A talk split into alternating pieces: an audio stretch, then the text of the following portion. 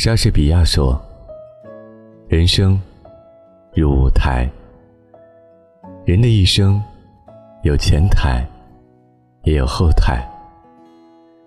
前台是粉墨登场的所在，费尽心思化好了妆，穿好了戏服，准备好了台词，端起了架势，调匀了呼吸，一步步踱过去。”使出浑身解数，该唱的唱得五音不乱，该说的说得字正腔圆，该演的演得淋漓尽致。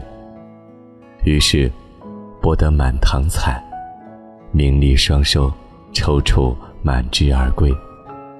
然而，当他回到后台，脱下戏服，卸下妆彩。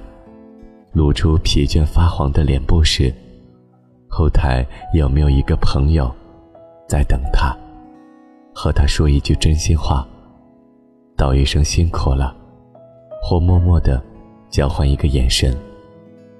这眼神也许比前台的满堂彩都要受用，而且必要。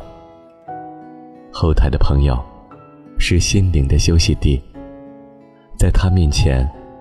不必化妆，不必穿戏服，不必做事情，不必端架子。可以说真话，可以说泄气的话，可以说没出息的话，可以让他知道你很脆弱，很懦弱，很害怕。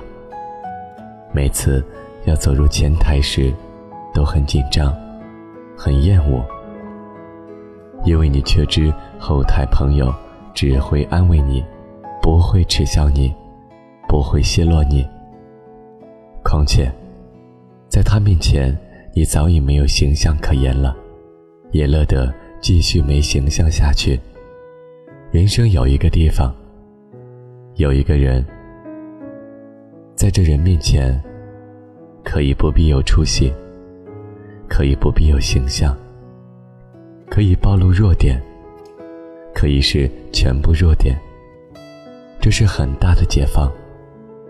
由此解放，人可以在解放一阵子之后，重拾勇气，重披戏服，再次化妆，再次端架子，走到前台去，扮演好扮演的角色，做一个人模人样的人物，博得。世俗的赞美。